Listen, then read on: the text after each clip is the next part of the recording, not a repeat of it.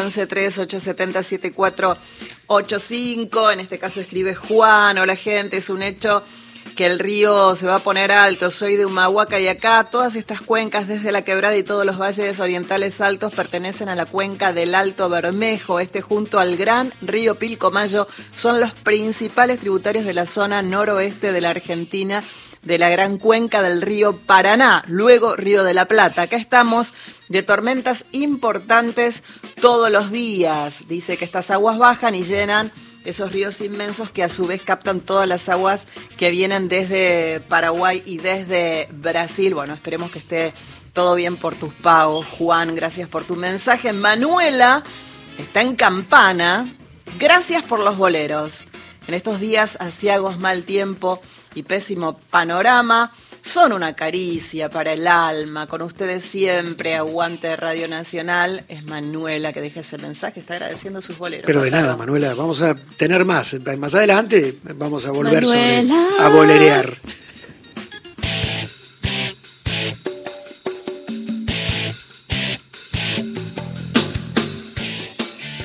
Crece la preocupación porque crecen las apuestas online entre adolescentes y están advirtiendo sobre los riesgos de, esta adicción. Vamos a hablar con la directora de Lazos en Juego, psicóloga especializada justamente en adicción al juego, Débora Blanca.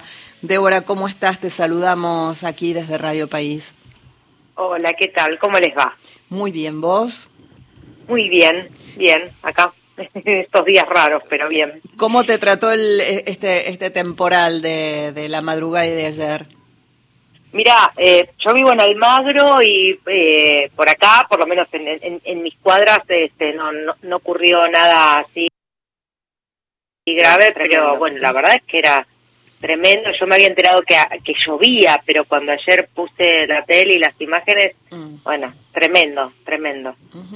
¿De qué se trata, ya, ya metiéndonos ¿no? Eh, eh, con, el, con el tema por el cual te convocamos, ¿de qué se trata eh, estos juegos, estas apuestas online que hacen los adolescentes? ¿Dónde apuestan? ¿Qué apuestan? ¿Cómo llegan a eso?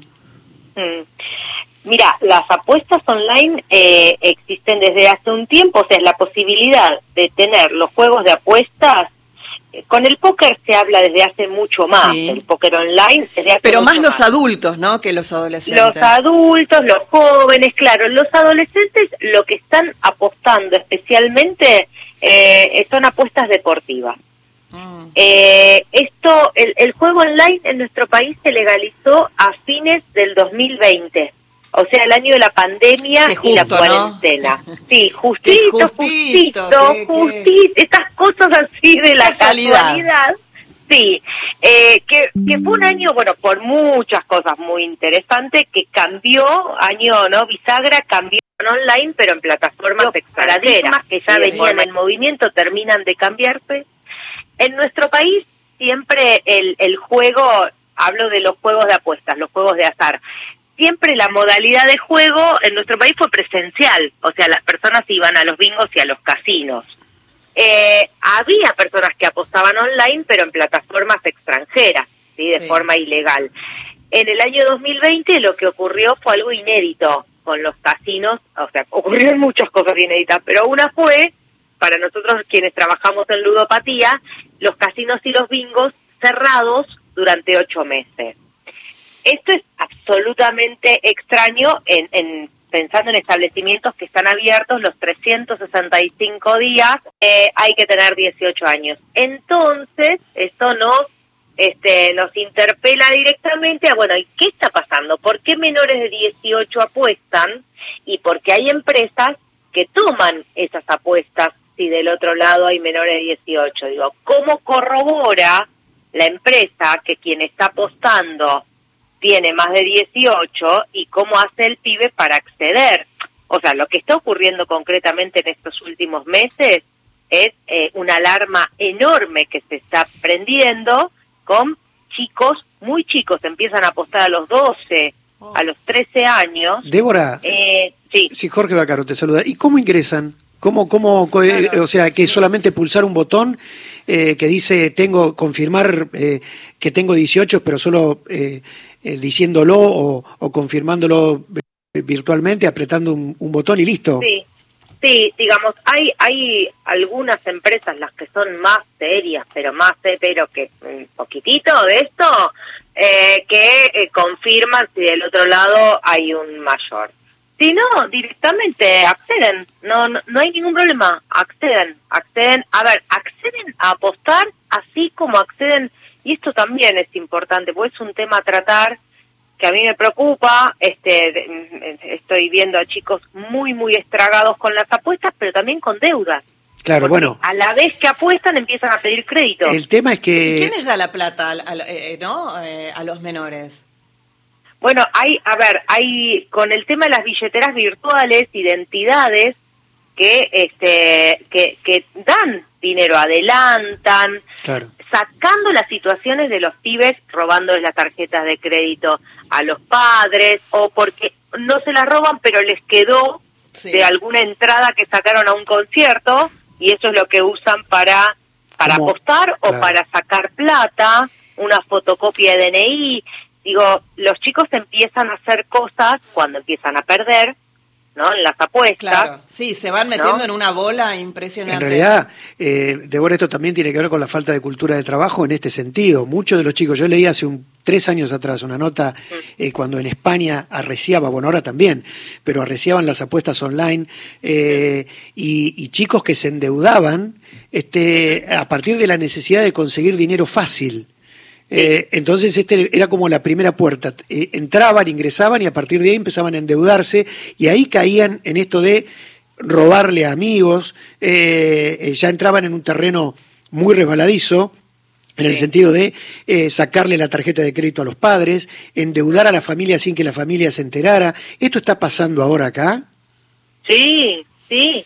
Y esto está pasando acá eh, en los últimos meses. Antes no sucedía. Mm. Es decir, yo hace 20 años que me especializo en ludopatía, tengo cuatro libros publicados, eh, y hasta ahora venía atendiendo, o sea, quienes llegaban eran adultos, no llegaban, eh, sí llegaban adolescentes pero con el tema de la adicción a la play. Son estas adicciones sin sustancia que es, interesante porque lo que estamos encontrando en los pibes que apuestan compulsivamente es que mucho de lo que les ocurre en la conducta con las apuestas de más chicos les pasaba con la play.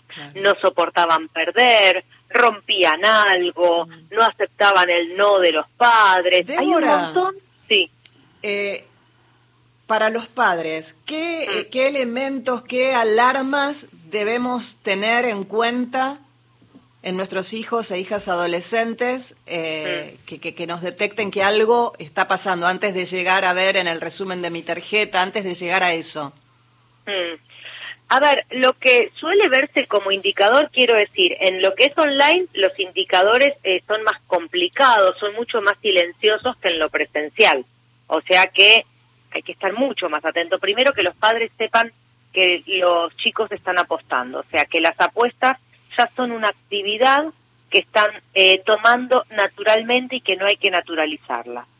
Eh, porque muchos padres también leen que las apuestas son menos riesgosas que el alcohol o que la marihuana. Es decir, hay padres que saben que los hijos apuestan, pero no lo ven como algo eh, que puede traer consecuencias negativas. Lo ve como un mal menor, lo ven como, un mal menor. Exactamente, como un mal menor. Y lo que digo es, no es un mal menor de ninguna manera, porque además, eh, eh, por supuesto que hay todo el tiempo publicidades este, en los medios de comunicación, bueno, en las redes ni hablar, los influencers, que es lo que los pibes consumen, ahí apostando en vivo, porque les pagan los casinos en todos los padres, primero tienen que saber que los chicos están apostando, tienen que hablar de esto, no se debe naturalizar la apuesta.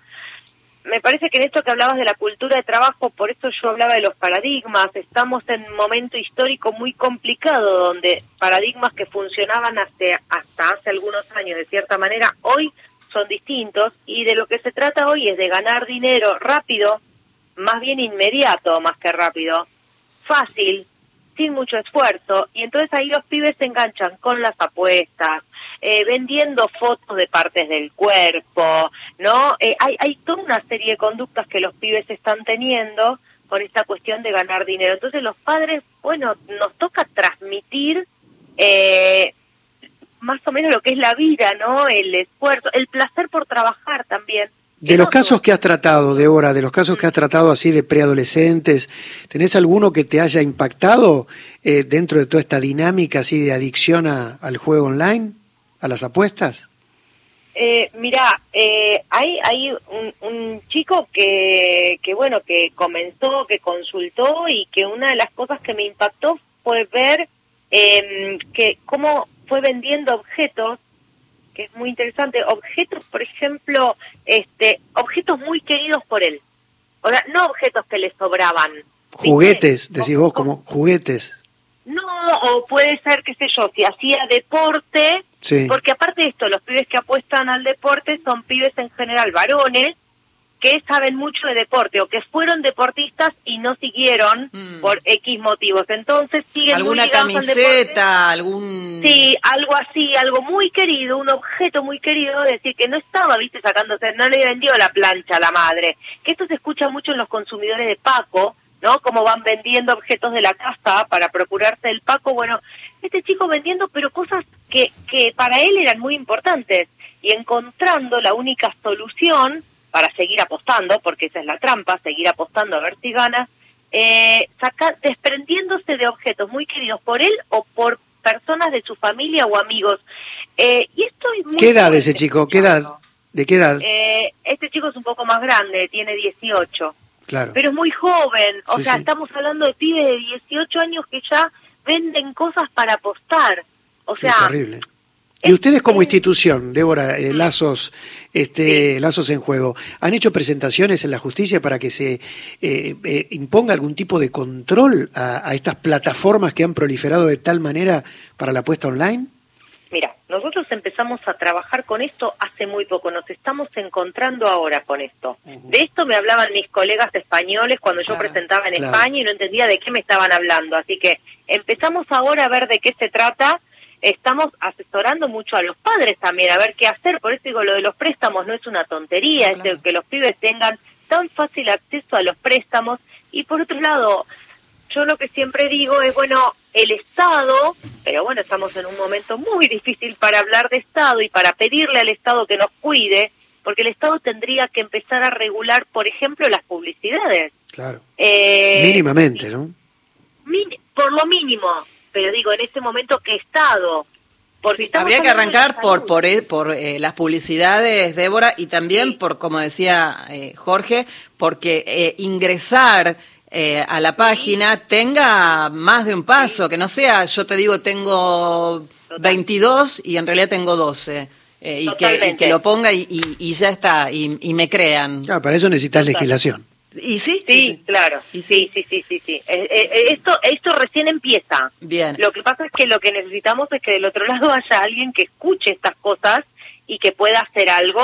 Mm, bueno, por eso hablo del Estado, pero en este momento estamos complicados. Pues, nos queda 40 segundos, Débora, para, para cerrar, si se puede, si existe, mm. tres signos de alerta para que los padres y madres estén atentos. Los chicos están muy preocupados, se los va a ver preocupados, irascibles, lo que pasa es que es difícil porque los, adolescentes es suelen adolescente claro. Claro, es más difícil, están todo el tiempo con el celular. Y sí, los chicos están todo el tiempo con el celular, pero hay muchos vaivenes de dinero, se los ve raros. A ver, eh, uno conoce a los hijos. El tema es que los padres tienen que estar mirando y escuchando, pero no solo por esto, estar conectados con los hijos. Si están conectados se van a dar cuenta de que algo les está pasando y preguntarles, hablar. Bien, hablar, sí, fundamental, la comunicación, la comunicación y la confianza, ¿no? Que, que, se da atrás de la comunicación. Débora, muchísimas gracias, te mandamos un abrazo. Gracias a ustedes. Hasta luego. Era Débora Blanca, psicóloga especializada en adicciones al juego.